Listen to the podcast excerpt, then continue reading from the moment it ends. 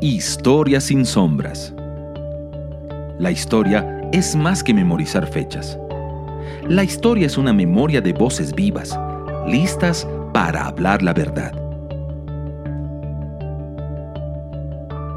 Querigma Radio y Oikónomos te invitan a sumergirte en la historia revelada. Acompáñenos a remover velos en la historia sin sombras. Una vez más, sean todos ustedes muy bienvenidos a su programa Historia sin sombras, transmitido semana a semana a través de Querigma Radio en conjunto a el Centro de Estudio Oicónomos. Aquí estamos, Javier Castro, quien les habla, junto a mis amigos Saray Jaramillo y Ángelo Palomino. Saray, bienvenida. Hola a todos nuestros radioescuchas, les saludamos. Eh, muy contentos de, su participación, de estar atentos a cada programa. Realmente para nosotros es una bendición estar compartiendo con ustedes semana a semana temas tan interesantes de la historia, pero desde una perspectiva del reino. Así que atentos a lo que hoy día tenemos. Muchas gracias, Sari. También bienvenido, Ángelo Palomino. Así es, sumarme también a, los saludos a todos nuestros hermanos que a lo largo de distintos lugares del mundo nos están escuchando a través de las ondas radiales de Kerigma Radio. Así que sin duda un placer, como siempre, poder estar semana tras semana pudiendo compartir junto a ustedes, Javier, Saray, pero también con todos los hermanos que nos escuchan a lo largo de distintos lugares. Así que un tremendo placer, una tremenda bendición estar nuevamente a través de Kerigma Radio en este programa de Historia sin Sombras. Así es, así tal cual señalaba Ángel y Saray, de verdad que para nosotros es una linda, linda bendición poder estar conectados con ustedes ahí en sus hogares, eh, incluso algunos que van manejando en estos minutos o eh, preparando el almuerzo, la comida, ahí nos están sintonizando, eh, nos llegan sus mensajes, nos llegan también sus cariños vía las redes sociales, estamos también ahí conectados a través de Oikónomos en el Facebook, en Instagram, en Twitter, en las diferentes eh, plataformas digitales para también estar eh, conectados, no solo eh, para que ustedes puedan profundizar en los diferentes programas que también están en el YouTube de Oikónomos, sino que también para que podamos ayudarles con los recomendados o inclusive algunas de sus preguntas. Este programa eh, tiene el propósito de seguir despertando nuestro espíritu y trayendo luz al entendimiento para conocer los estratos de nuestras generaciones, para conocer la historia y al mismo tiempo eh, las luces, las sombras, los procesos, los personajes, las diferentes eh, facetas que están en medio. Y hemos hablado de muchos temas, ¿ah? hay temas que para algunos son más preferidos que, que otros, eh, de alguna forma hemos tenido la, posibilidad de pasearnos por diferentes procesos y, etapas, eh, hablando desde la Revolución Francesa hasta eh, América Latina y sus libertadores. Hemos hablado de pueblos indígenas como el pueblo mapuche y también de los cristianos en la Segunda Guerra Mundial. O sea, temas muy variados que están conectados con la historia de nuestras naciones, con la historia mundial y por supuesto también con nuestra fe y con las verdades bíblicas que están en medio de. Y este eh, nuevamente también será un programa en el que vamos a conversar temas que sin lugar a duda van a ser bastante interesantes para ustedes que están sintonizándonos. Sari, si puedes introducirnos en lo que hoy vamos a conversar. Sí, bueno, hoy día tenemos un programa muy especial, creo que dedicado quizás a, aquellos que les gusta trabajar con niños, pero también a las familias, a los padres, a los educadores, ¿cierto? Y por qué no, a cada uno de ustedes también radio escuchas, vamos a hablar de la historia de la infancia y algunos aspectos eh, culturales que se han dado en, la configuración, digamos, de, esta infancia, de esta niñez en, nuestros países, en nuestra historia, eh, develando eh, momentos hitos que se marcaron y bueno, cómo podemos seguir hoy trabajando para poder contribuir en su bienestar y, conocer el papel que Dios tiene para los niños en su reino. Así que bueno, vamos a estar hablando un poco de eso. Eh, les invitamos a estar atentos y bueno, sin duda un tema que va a traer mucha revelación. Así es, así es. Y cuando hablamos de la infancia, eh, hablamos de un periodo específico, ¿cierto? Eh, dentro de, la historia de los niños.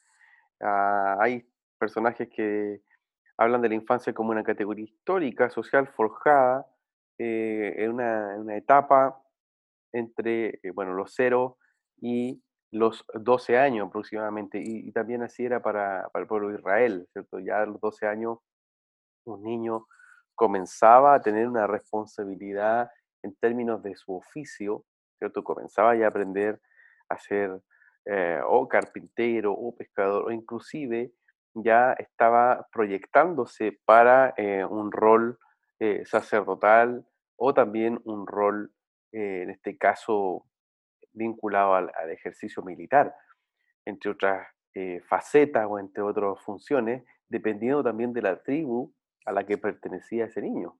Por supuesto, quien pertenecía a la tribu de Leví tenía ya su eh, destino, por así decirlo, ya escrito en relación al papel sacerdotal el cual tenía que cumplir.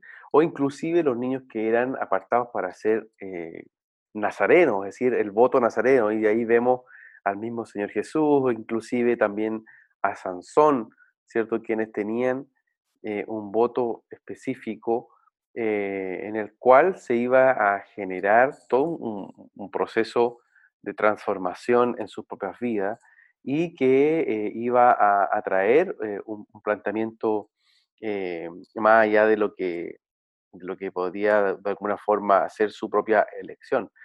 ¿Y para qué decir cierto, lo que significaba en la vida de un niño judío, y específicamente remitiéndonos a la, a la historia de la, de la escritura, eh, el ejercicio eh, de, la palabra, o sea, e, existía una, cuestión muy, muy eh, connotada en relación a que un niño ya desde los cuatro, de los cinco años iba escuchando y al mismo tiempo memorizando la escritura y por lo tanto desde esa forma tenía una capacidad ¿ah? de tener una mentalidad en base a lo que oía de su abuelo, a lo que oía de, sus papás, en relación a eh, la ley, ¿cierto? La Torá, y también a lo que más tarde eh, iba a ser eh, su, modo de conducirse ah, en la sociedad de su época. Entonces, vemos, ¿cierto? Vemos que hay diferentes formas en cómo la historia universal ha enfrentado a la infancia y también dependiendo muchas veces de la cultura algunas culturas que eran muy crueles para un niño eh, y otras que no, otras que tenían también, como con este caso la cultura eh, más eh, judeo-cristiana, por así decirlo, tenía una, visión mucho más trascendente y por lo tanto se trabajaba en el corazón del niño y en la capacidad de poder entregar un legado. Pero, por ejemplo, existían, aunque para algunos historiadores sigue siendo discutible, eh, por ejemplo, en, sociedades como la espartana, que era una de las eh, polis o una de las ciudades-estado más importantes de, la Grecia antigua, eh, un niño pertenecía al Estado. ¿ah? Y, básicamente el niño era examinado para ser un ciudadano sano y fuerte con el propósito de tener un Estado de alguna forma sólido eh, y que pusiese, en este caso, en, estos espartanos, estos niños espartanos, eh, la, condición de eh, llevar una especie de unidad militar infantil. Ya desde los siete años ellos eran entrenados para ser militares y al mismo tiempo desarrollando una disciplina, una formación física bastante rigurosa a través de la lucha, del atletismo. Ah, entonces vamos viendo diferentes maneras en las que ah, los niños van siendo formados también en torno a su cultura. Ah, si incluso miramos hacia América Latina, eh, vamos a ver, por ejemplo, que las culturas como eh, la azteca tenía también una noción interesante en relación a, los niños, eh, incluso también en, torno a la eh, posibilidad de que estos pudiesen ser ofrecidos como eh, un, sacrificio ritual, una ofrenda para los dioses. Es decir, muchas formas en las que se entendía eh, el valor de un niño. y eso fue cambiando en la medida de la historia y en la medida de las culturas. Ángelo, tu comentario en relación a, este tema que estamos comenzando a, conversar. Sí, sí, sin duda me parece que este es un tema de, trascendental. O sea, que, probablemente uno de los más importantes de, que podamos tratar en, este espacio de historias sin sombras, eh, porque creo que efectivamente los niños son relevantes. Jesús le dio una relevancia y una preponderancia eh, como ningún otro pudo habérsela dado en su contexto, en su periodo, Em, y, que pareciera que recién muchas veces hoy día eh, a, veces toma ese nivel de relevancia similar o parecido en algunas cosas, por supuesto, quizás en otras no, eh, toma ese, nivel de relevancia que le dio Jesús. Yo, creo que todavía incluso podríamos seguir trabajando eh, muchísimo, creo que como iglesia hay muchísimo, muchísimo trabajo ahí que realizar en torno a, la niñez. y a poder darle, otorgarle el, valor que realmente le otorgan los cielos a los niños. Eso creo que creo que es fundamental. Y por eso nada más partir diciendo que, es una temática que me parece que es muy, muy importante. Em, ya entrando quizás más de lleno a, lo que podríamos conversar y discutir, a mí me, me llamó la atención que investigando sobre esta temática hay, hay dos textos o, dos autores que son muy relevantes eh, para poder aproximarse a este debate sobre, sobre la infancia desde un punto de vista historiográfico. Por un lado, eh, están las ideas planteadas por Philippe Ariès en, en 1960, en un, texto que se llama El niño y la vida familiar en el antiguo régimen, él, señalaba que en realidad en la Edad Media no existía una percepción de la niñez como una etapa particular de la vida de los individuos, y que por lo tanto no había una distinción clara entre el niño y el, adulto. O sea, eh, en el fondo, eh, esta idea de, la infancia, la niñez como algo particular, pareciera, desde el punto de vista de este autor, algo que eh, es más bien un, producto de la modernidad, o sea, producto de particularmente de una clase burguesa que está tratando de que sus hijos en realidad puedan formarse y prepararse para su desempeño posterior. Pero mm, parece que antes de eso, de la edad moderna, eh, el niño no, no, existía o no, no había un, no, no, estaba puesto de relieve, ¿no? No había una particularidad, no había una conciencia eh, de su relevancia, una conciencia de la particularidad infantil de esa etapa de la vida. Eh, hay otro autor también relevante que es Lloyd Mouse, quien escribe eh, y plantea una historia psicogénica de la historia, es decir, una historia eh, desde un plano de vista, un plano más bien psicológico, donde él lo que considera es que el cambio histórico en la infancia no se da por aspectos como la tecnología o la economía, sino que se dan producto de la interacción que se da en en distintas generaciones entre padres e hijos. Y eso me pareció muy, muy relevante porque si bien el autor no es cristiano, él está reconociendo algo que, me parece que es una mirada que también tenemos los cristianos, y es que de alguna forma la relación filial entre padre e hijo eh, que se da en una generación determina muchísimo, muchísimas cosas que se pueden dar, y él por supuesto lo ve desde el plano del cambio histórico de la infancia, es decir, hay un cambio histórico de cómo se concibe la infancia de acuerdo a cómo es el comportamiento, cómo es la relación entre padres e hijos. Ese elemento es fundamental y pareciera ser determinante por encima de otros como aspectos como la economía o la tecnología que muchas veces eh, otras personas tienden a considerar que a veces son, relevantes.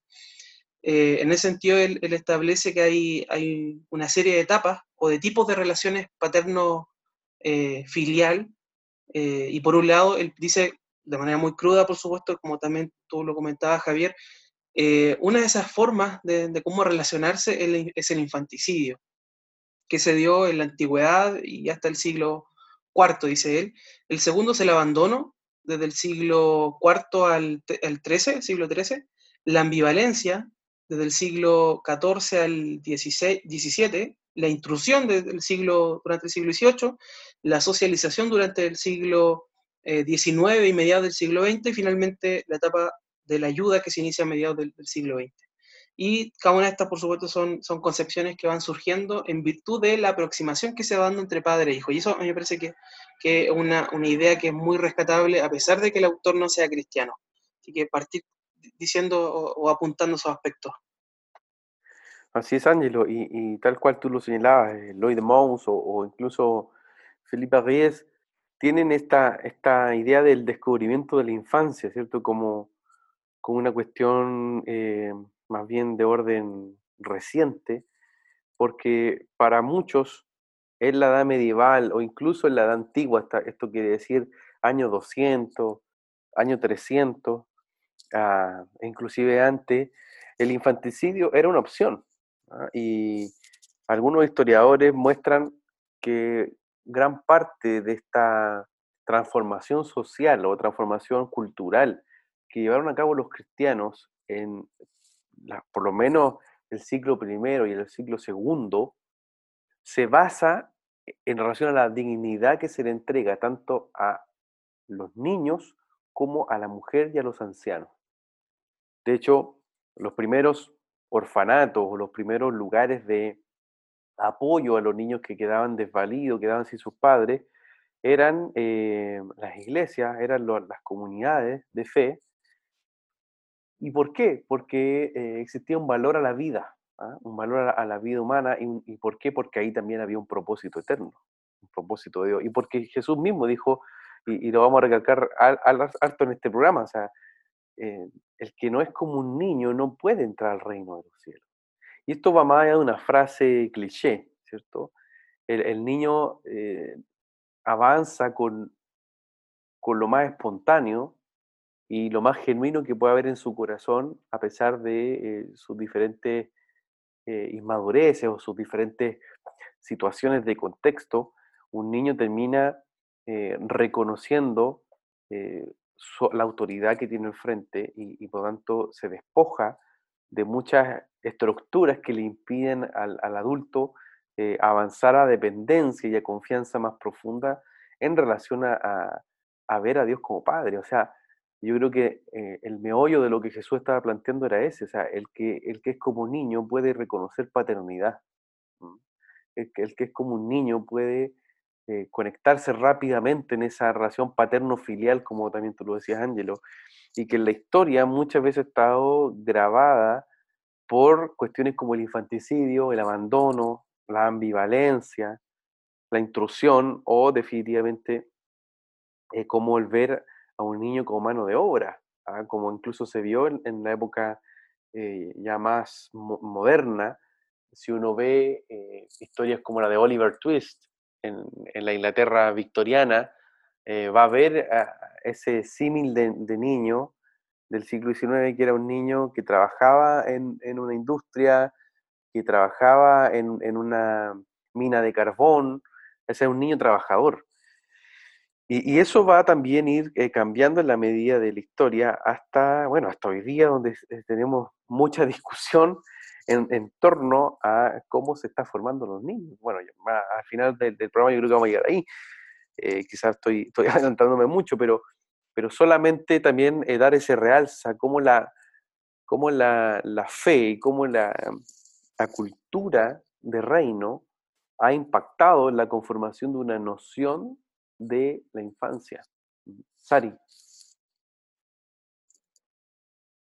Bueno, sí, sumarme a lo que ya han ustedes han ido hilando en, este relato, en este eh, relato de, los diferentes hechos. La verdad es que eh, parte de, lo que fui a hacer a, España en el máster, también estuvimos aprendiendo muchas cosas en relación a fue historia de la infancia.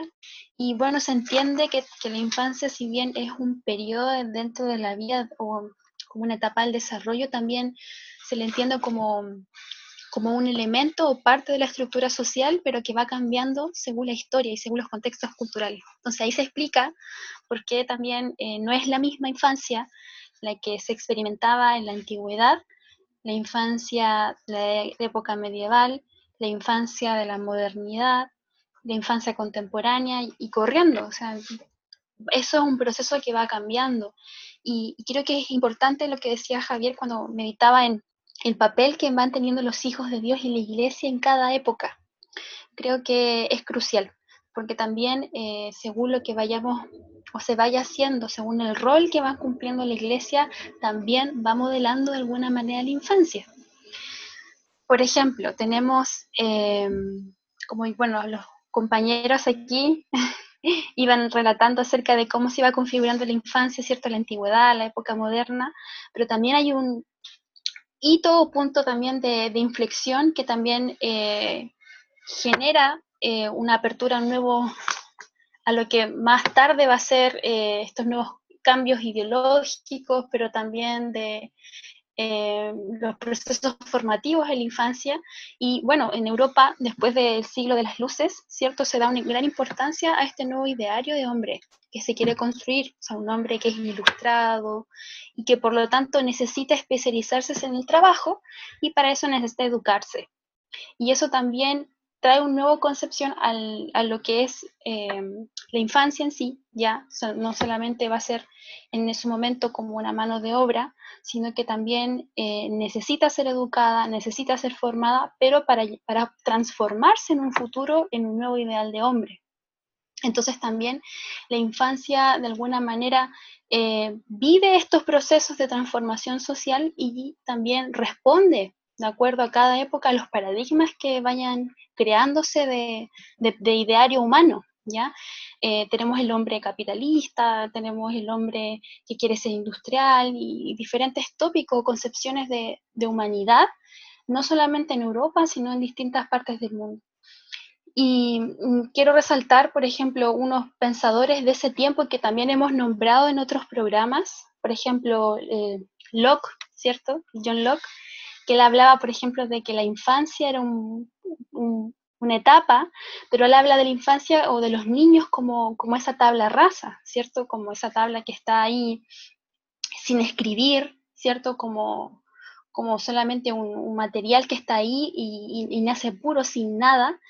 Y versus, o y por otro lado, Rousseau, que también habla similar a esta, a esta analogía de, la infancia como una etapa donde crece una, flor silvestre. Entonces, de repente ellos tienen esa concepción, claro, de lo puro, de lo indomable, si hablamos de flor silvestre o tabla rasa, de lo que aún no ha sido esculpido. Pero creo que es importante entender de que los niños quieren una historia antes de que ellos hayan sido engendrados aquí en la tierra o dados a luz. ¿Por qué? Porque somos seres creados a imagen de Dios y venimos de la eternidad. Entonces, ellos, y, lo quiero hablar porque es muy importante el pensamiento que ellos transmiten, incluso también Kant, ¿cierto? Desde la corriente racionalista, que después fue ahí lo que se tomó eh, Jean Piaget para poder crear sus teorías de la etapa del desarrollo de los niños y un poco adentrarse a este, esta nueva etapa que también va a desembocar en la historia de la infancia una infancia ya que se preocupa la familia, pero también la educación en cómo se va a ir desarrollando sus, etapas del desarrollo y cómo en eso también influye la educación, el proceso formativo. Pero todo esto viene anterior, eh, tomado también de estos filósofos. Y creo que es importante que hoy día también desmintamos eso, porque los niños no son tabla rasa, tampoco son flores silvestres. En, este, en esta idea de algo que es puesto como, como al azar o indómito, sino que ellos tienen un diseño, que ellos portan una identidad que viene antes de la fundación del mundo y que Dios sopló sobre ellos. Estás en sintonía de Querigma Radio, extendiendo el mensaje del reino de Dios a todas las naciones de la tierra. ¿Vives en Santiago de Chile y no tienes dónde congregarte? Te invitamos a que nos contactes en nuestro sitio web www.ciudadeluz.cl. Te esperamos, esperamos, esperamos. Querigma Radio, enseñando principios que ayuden a la iglesia a vivir en el Espíritu. De manera práctica, real y completa. Querigma Radio te invitamos a suscribirte a nuestro canal de YouTube. Búscanos como CCA Ciudad de Luz.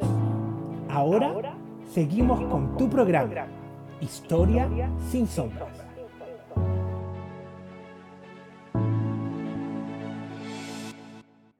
Así es, así es, Ari.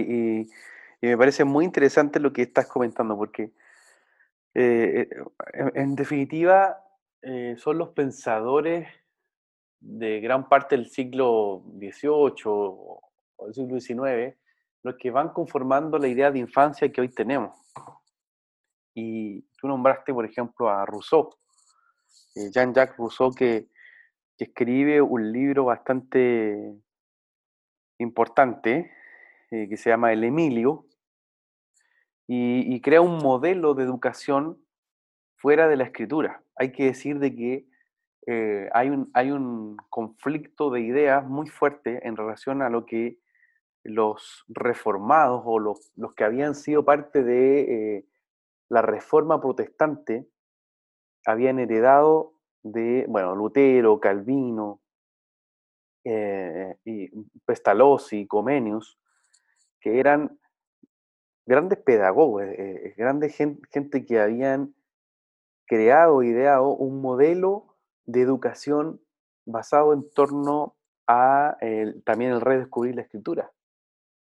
Ah, por ejemplo, Comenius, para Comenius la, educación tenía que ver con poder eh, hacer desarrollar las semillas que estaban dentro eh, del niño. O sea, él, tenía esa noción muy, muy clara. Eh, y, en este sentido, Comenius, por ejemplo, era muy claro en decir que, los niños no solo aprenden mejor en compañía de, otros niños, sino que necesitan ver a sus padres. ¿ah? necesitan estar conectados con sus padres. Es decir, eh, la infancia, en, definitiva, va siendo una etapa en donde la identidad se forja en la medida de que los padres eh, generan también un desarrollo de la simiente, un desarrollo de la semilla.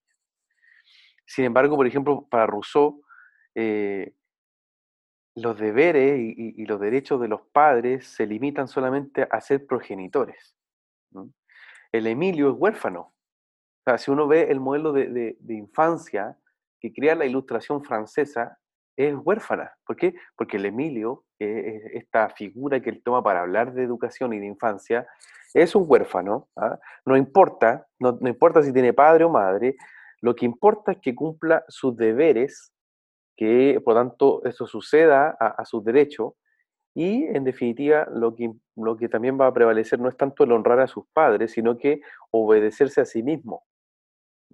Y obedecer en este caso al Estado y a esa, entre comillas, noción de salvaje, ¿ah? que, para él es la, máxima. Rousseau cree que el, buen salvaje, como le llaman más tarde otros otro autores, eh, iba a ser eh, la idea de lo, de lo puro, ¿ah? o de lo más, de lo más eh, santo, ¿ah? en un estado de salvajismo total. Bueno, para él, eh, en, ese sentido, ese, ese va a ser su, su punto importante en la medida de, diferenciarse y de implantar un modelo educativo bastante, bastante brutal en, en los revolucionarios y también en, toda la idea de eh, ilustración francesa, y va a incluir también la educación. Hay un autor que se llama eh, De que escribe una biografía de Rousseau, y él llega a decir lo siguiente, dice, Rousseau justifica su actitud con varios argumentos. ¿Qué actitud? Que, por ejemplo, el mismo Rousseau dejó a sus hijos huérfanos, ¿ah? quien escribe acerca de la infancia y de la educación. Y, y es, entre comillas, un, pionero de la ilustración, deja a sus propios hijos huérfanos. Y, bueno, esto dice su, su biógrafo, dice, Rousseau justifica su actitud con varios argumentos de dejar a su hijo huérfano. Primero tenía una enfermedad incurable y se temía que no viviría mucho. Además no tenía dinero y ni siquiera un trabajo estable que le permitiese educar a sus hijos debidamente o dejarles algún legado. Tampoco quería que fuesen educados por una familia de amigos, los Leveson, porque se convertirían según en pequeños monstruos. Así que la mejor solución era la inclusa, donde no recibirían ningún mimo y lo pasarían mejor y además esta era la forma de educación que Platón recomienda en su República. Los niños deben ser educados por el Estado.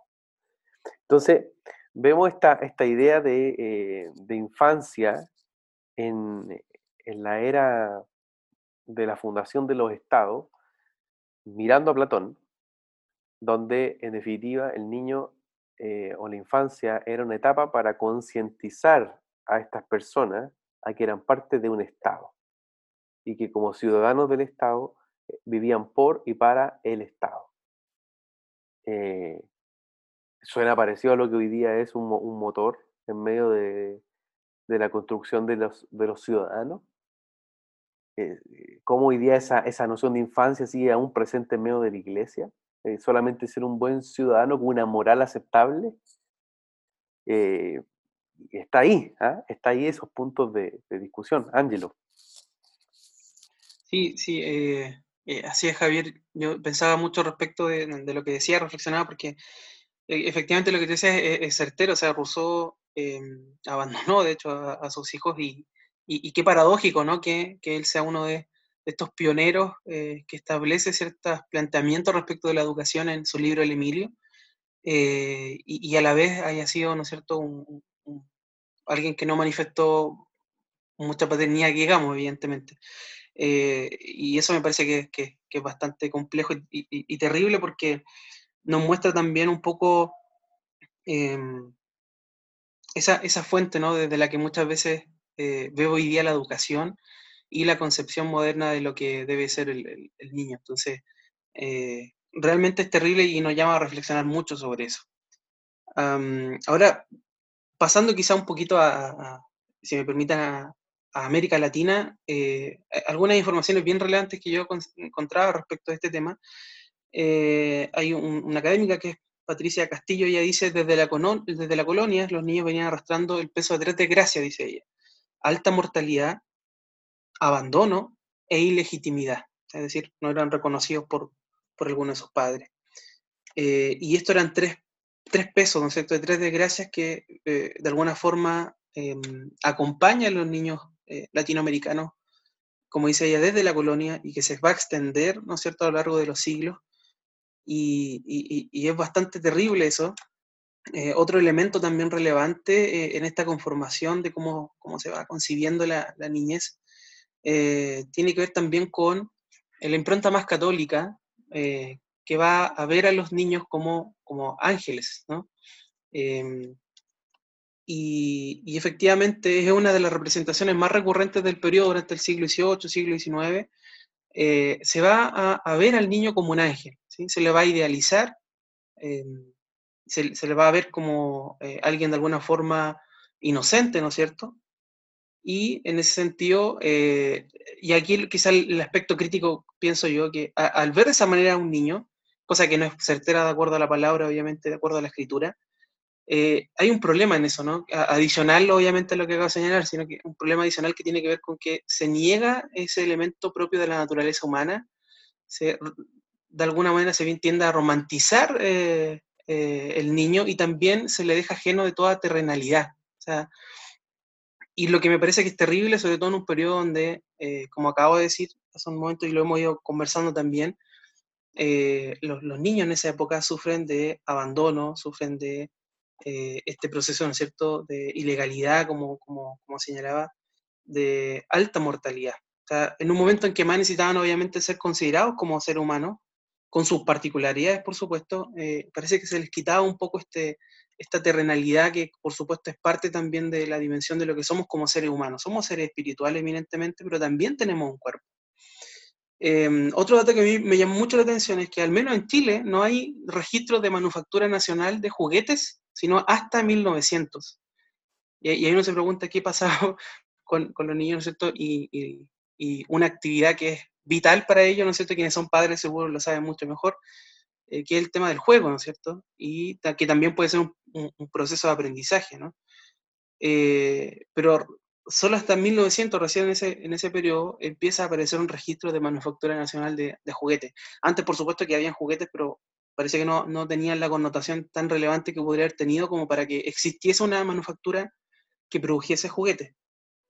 Y, y finalmente, solo terminar señalando que, eh, al menos para nuestra historia nacional, hay un elemento relevante que tiene que ver con, con el nombre, por ejemplo, de la calle Huérfano. Creo que ahí quizás Javier nos puede eh, ilustrar más al respecto, pero eh, hay una calle en Santiago de Chile que está en el centro eh, del país, del centro de la, de la capital, que se llama justamente huérfano y su nombre se debe a precisamente a la existencia de una casa de expósitos, es decir, una casa de huérfanos que estaba ahí en el sector. Y eh, hay, algunos académicos que son Jaime Cerda y Cristian García, quienes escriben eh, el, cuida, el cuidado de niños huérfanos y abandonados en Santiago a partir del siglo XVIII, y ellos dicen que se estima que 100.000 niños fueron recibidos en las casas de huérfanos entre 1770 y 1926. 100.000 niños, o sea, una cifra que realmente eh, es brutal.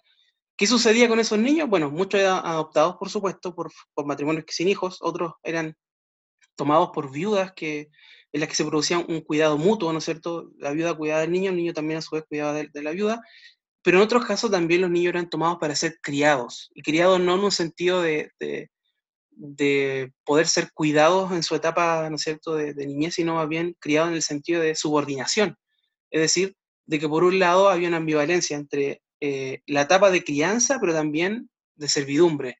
¿Qué quiere decir eso? Que el niño era obligado a trabajar en labores domésticas. Desde los 6 o 7 años, de hecho, en ese entonces partía la vida laboral. Los niños, por un lado, eran tomados para ser, comillas, criados, pero criados tanto para brindarle cierto grado de cuidado, protección, pero a la vez también para ser utilizados en trabajos de servicio doméstico. Y muchos niños también, por supuesto, eran buscados por, por hogares más humildes que también eh, tenían la intención de utilizar a estos niños para labores de servicio. hay ahí también toda una dinámica que se va provocando justamente por estas distintas concepciones de, niñez.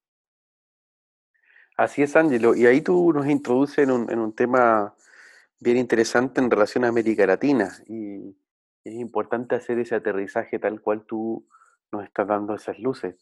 Porque América Latina eh, ha estado totalmente eh, atravesada por eh, el mestizaje, por la orfandad y por eh, diversos elementos que tú ahí ya estabas mencionando, ¿cierto? Eh, los niños como parte de un sistema laboral casi esclavista, ¿cierto? Desde periodos de la colonia, e inclusive desde antes de la llegada de los españoles, ¿ah? desde antes de la llegada de los españoles los niños tenían una posición muy ah, diversa respondiendo también a sus diferentes culturas, pero siempre de subordinación. ¿ah?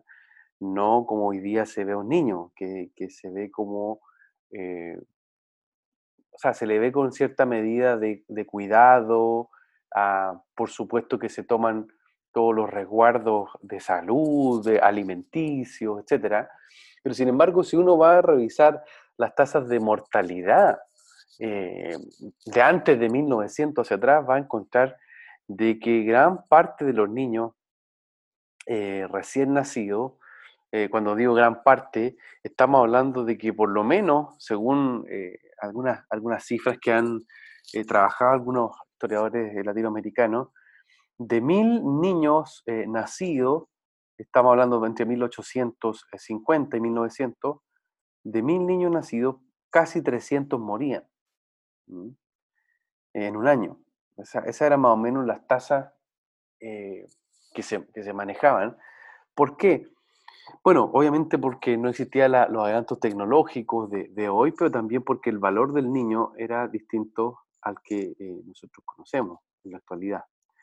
Entonces, eh, aparecen diferentes instituciones en América Latina que están más vinculadas al asistencialismo y a la caridad eh, católica, ¿ah? que, se, genera para atender necesidades básicas a través de los asilos, los, los internados, y bueno, una ausencia enorme de políticas sociales, tanto de los estados latinoamericanos como también eh, de cómo se va a entender este caso del niño o la niña eh, en la acción permanente del Estado. Eh, entonces, vemos, vemos que para América Latina los niños fueron un problema, y que duro decirlo así. Es duro, es duro hablarlo como lo estamos diciendo, pero este programa, Historia sin sombra, eh, tiene un compromiso con la verdad y tiene un compromiso con hablar eh, sin ninguna eh, sin, sin, ninguna restricción en términos de lo que entendemos que es verdad. Y en este caso, los niños para América Latina muchas veces han sido un problema. ¿Por qué? Porque, por ejemplo, muchas veces no hay políticas sociales en recuerdo de ello porque, entre comillas, un niño no vota. Eh, y no da rédito ni electoral, ni político, ni, ni siquiera comercial. Entonces, em, eh, insisto, es, crudo hablarlo de esa forma, pero muchas veces esas, esas han sido ah, las posiciones para tomar decisiones. Ah, o inclusive eh, usarlos o utilizarlos, muchos de ellos como, eh, en este caso, mano de obra barata, fue parte de, un modelo, o incluso en las guerras. Eh, en, América Latina hemos tenido guerras importantes en el siglo XIX, ¿cierto? Cuando se fueron conformando, los Estados-nación, y creo que la más emblemática de esta, donde están ahí los niños, y entre paréntesis, vamos a tener un capítulo especial, es la guerra del Chaco. Es la guerra del Chaco donde eh, tenemos, tenemos ahí una, una alta tasa de niños que van a, que van a morir, pero también, entre comillas, esa es la, es la más reciente, porque es, es una guerra ya entrado siglo XX, pero para qué decir el siglo XIX, ¿cierto? Con eh, la guerra de la Triple Alianza, donde eh, ahí sí que vamos a encontrar un, gran número de niños que, que van a morir, eh, que van a participar en las guerras, cuando hablo de la guerra de la estamos hablando, ¿cierto?, de la guerra que eh, libra, en este caso, eh, Paraguay con eh, Brasil, Argentina y, bueno, Uruguay, que también va, a participar en, esta guerra, donde Paraguay va a ser bastante acribillado, va, a ser bastante, yo diría, traspasado ah, por la influencia violenta que existía, sobre todo en el caso brasileño, donde van a, vamos a ver eh, que los niños cumplieron un, rol en medio de la guerra, o inclusive en la guerra del Pacífico, la guerra que tuvo Chile con Perú y Bolivia, donde también participaron niños en, sus escuadrones. Eso no era algo nuevo, eso era algo aprendido ya desde la colonia. ¿sí? Es decir, los indígenas, eh, muchos de ellos, ya eh, eran eh, pajes, ¿ah? eran eh, soldaditos que los españoles tomaban para que pudieran ser sus asistentes y se les entregaba el cuidado de las armas o incluso de los animales. Y de esa forma se fueron generando también adaptaciones culturales y una participación de los niños en, etapas bélicas, ¿ah? en momentos de, mucha guerra. Y ahí, ahí es muy importante ver ¿cierto? cómo los niños eran usados como mano de obra barata, como soldados o carne de cañón en, las diferentes guerras o conflictos, y también eh, esa disyuntiva que se ha entrado el siglo XX entre el trabajo y la escolarización. Por ejemplo, en, en Chile es muy emblemático una las cristalerías que en el barrio Franklin, un barrio que está cerca del centro de Santiago, eh, donde, por ejemplo, en, en, a inicio del siglo XX, el 30% de los trabajadores eran niños menores de 14 años. ¿ah? Ellos eran los que hacían eh, los vasos, los que hacían tazas, cucharas, es decir, niños menores de 14 años que eh, trabajaban.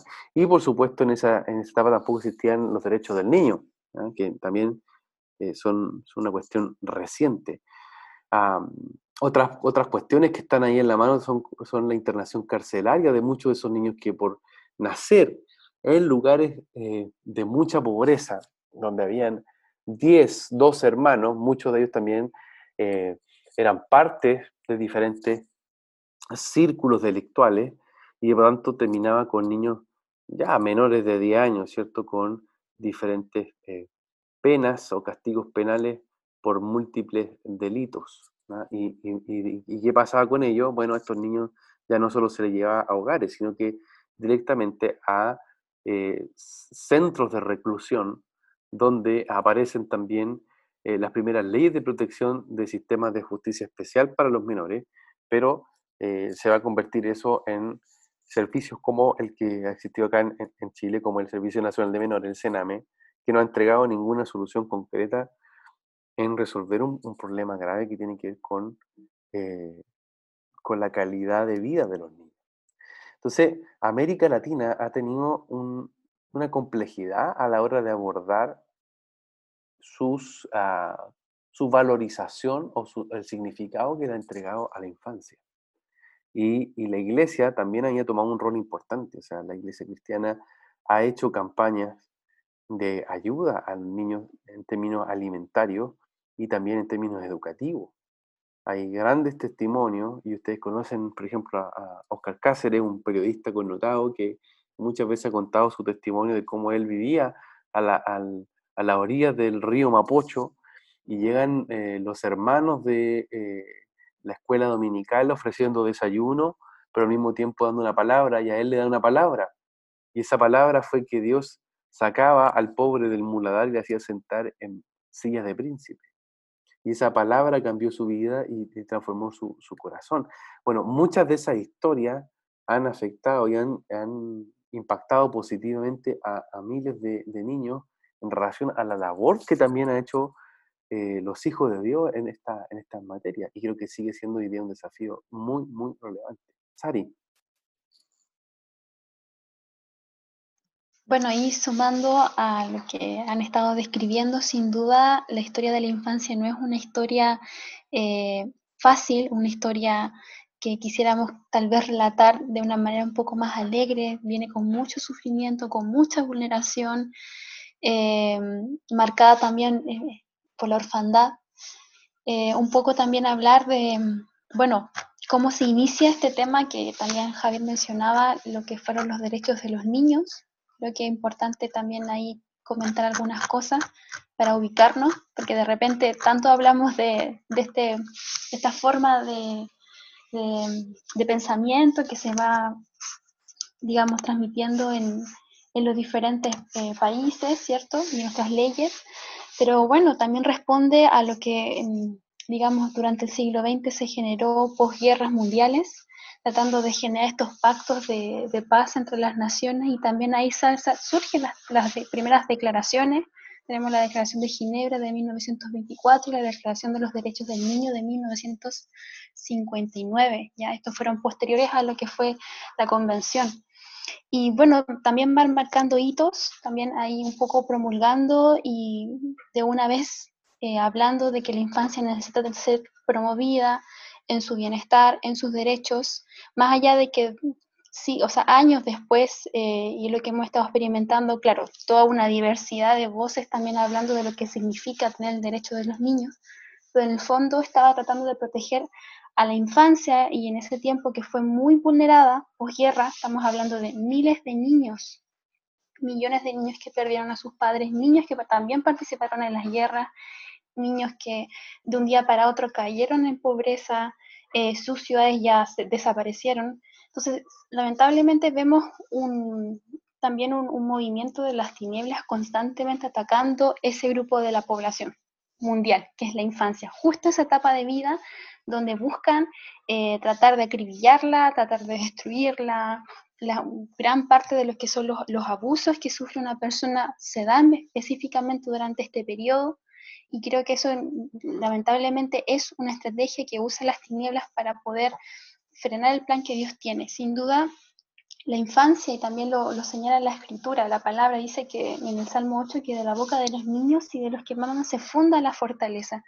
Y hemos entendido que eh, hay un diseño de fortaleza en la infancia y por tanto es, las tinieblas ocupan, digamos, este antidiseño, esta forma eh, tergiversada, torcida, de poder atacar justamente haciendo una deformación y generando debilidad eh, y, total, y destrucción, siglos totalmente de destrucción. Pero vemos que en el Señor ellos son una fortaleza.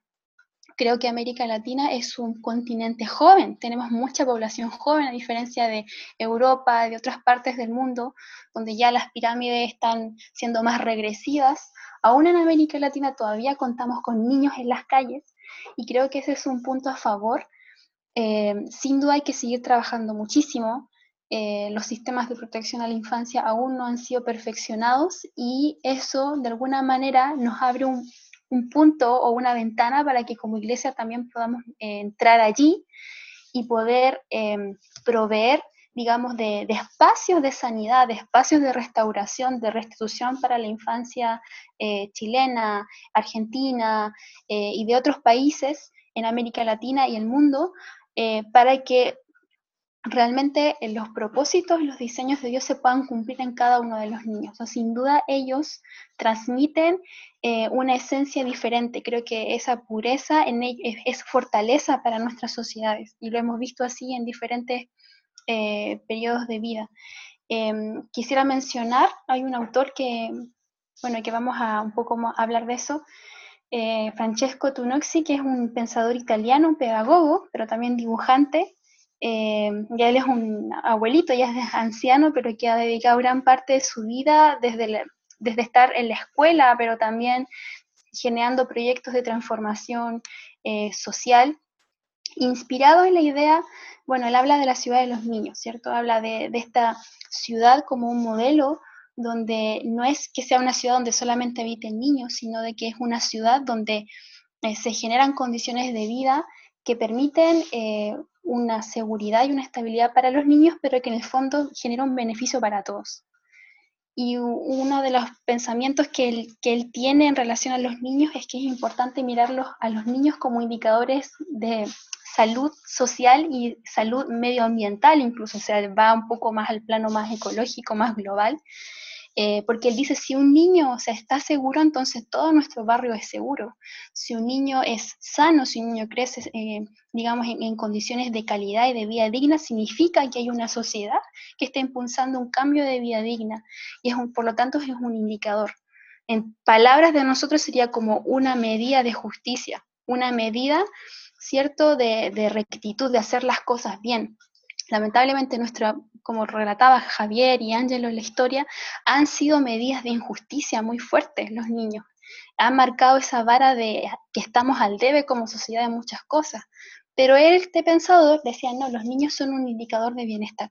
Y en nuestro, digamos, lenguaje como hijos de Dios sería un indicador de justicia. Y una de las palabras que, de las que él se toma para, para inspirarse eh, le preguntan, o sea, en una conferencia, y, fue una de las primeras veces en las que yo me, pude acercar a, este mm, pensador. Él tiene su cita ahí en, en Zacarías 8.3, cuando habla de una ciudad fiel, dice que Jerusalén, en los posteriores dice que él va a llegar al, Señor y, se llamará una ciudad fiel, un, monte, ¿cierto?, donde reposan los, los, ejércitos, el monte santo del Señor y, el 4 dice, el Señor de los ejércitos celestiales dice, nuevamente los ancianos y las ancianas caminarán por las calles de Jerusalén apoyados en sus bastones y se sentarán juntos en las, en las plazas de las ciudades y las calles de las ciudades se llenarán de niños y niñas que juegan. Y él decía, esta idea, este proyecto que, que, yo impulso en Europa y en algunas partes de América Latina, la ciudad de los niños, tiene inspiración en la palabra. Y a mí, cuando yo escuché eso en su conferencia, fue como, wow, fue como un boom para mí dentro, una explosión. Em, y fue también lo que me ha ido inspirando a poder ir eh, desarrollando más en ese ámbito a nivel más profesional, pero también en, mi propósito en Dios, entender de que el diseño de Dios, de este sillón, este monte, eh, que nosotros anhelamos, cantamos, profetizamos, proclamamos, ¿cierto?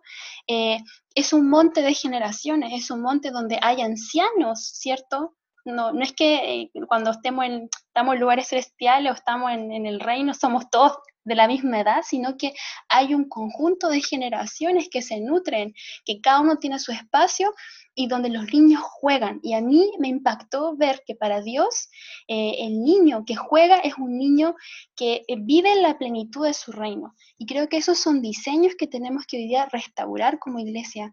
Em, el, acompañamiento generacional, la honra de los ancianos, la honra y dignidad también para la infancia, para los niños, los padres también, como van participando en esta dinámica. Creo que es muy poderoso y creo que es un diseño para este tiempo. Estás en sintonía de Querigma Radio, extendiendo el mensaje del reino de Dios a todas las naciones de la tierra. ¿Vives en Santiago de Chile y no tienes dónde congregarte? Te invitamos a que nos contactes en nuestro sitio web www.ciudadeluz.cl. Te esperamos, esperamos, esperamos.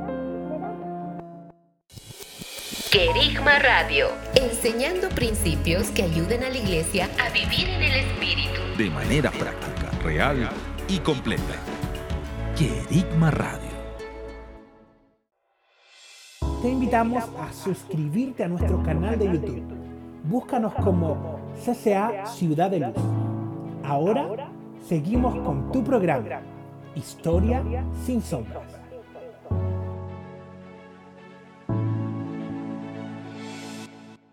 Tal cual, la ciudad de los niños, qué, qué lindo el, el, concepto y como tú dices, está tan claro y tan marcado en, la escritura, en, bueno, en Isaías, como, como se ha hablado, pero también en Cristo mismo, como el, el reino de Dios de ellos. Y, y, es más que quizás la ciudad, es el reino. Eh, entendiendo todo el, todo el trasfondo que, que hay en relación a, la infancia y los ataques y los enemigos que se han levantado contra los niños, creemos que hay mucho más que hablar. Por ejemplo, nos queda en el tintero poder hablar de las teorías de género, que son otra forma en cómo hoy día se está tratando de crear casi de manera artificial eh, una perspectiva de infancia. Eh, y desde ya nos comprometemos a tener un programa especial para hablar de las teorías de género. Eh, y sin lugar a duda hay muchos otros elementos que están ahí. el objetivo de este, de este, programa es justamente despertar a ustedes, queridos amigos que nos escuchan acá por Kerigma Radio, a que podamos dar la significancia y, y, también reconocer el poder que, tiene, que tienen los niños en medio de nosotros. Todos también nosotros fuimos niños en algún momento y es muy interesante ver como, por ejemplo, las tasas de eh, algunas eh, organizaciones como el Barner Research, que han sido eh, organizaciones cristianas que han estudiado la iglesia principalmente norteamericana, muestran de que cuando un niño es evangelizado hasta aproximadamente los 7, 8 años, es muy difícil que ese niño después se aparte de los caminos del Señor porque se sembró en ellos desde pequeñito esa, esa verdad, ¿ah? esa, esa, yo diría, impartición profunda en sus corazones. Eh, y creo que es muy importante tanto el trabajo que se hace dentro de, la, dentro de las iglesias como también lo que tenemos que ver en relación al contexto mundial en el que hoy nos encontramos. Bien, vamos cerrando el capítulo de hoy de Historia sin sombras y para eso quiero eh, dejar a Sari que nos comente los recomendados de esta semana para ya después escuchar nuestras palabras finales. Bueno, sí, los recomendados de esta semana tenemos un libro del autor que mencionamos hace un poquito, que es Francesco Tonucci, Tonucci, con doble C se escribe, y bueno, una de sus obras maestras es precisamente La ciudad de los niños. Así que un libro que es un ensayo, ¿cierto? Donde él habla acerca de esta propuesta que él tiene sobre cómo los gobiernos, las ciudades y las naciones pueden avanzar en generar mejores condiciones de calidad de vida, pero a través eh, de la mirada y con los ojos de los niños ya restaurando un poco de su lugar, su espacio eh, y también en conjunto con, las generaciones. Así que totalmente recomendados para toda la familia. Excelente, muchísimas gracias por ese recomendado. Ustedes ahí ya lo tienen, La Ciudad de los Niños, Francesco Trucci. Angelo, tus palabras eh, de cierre.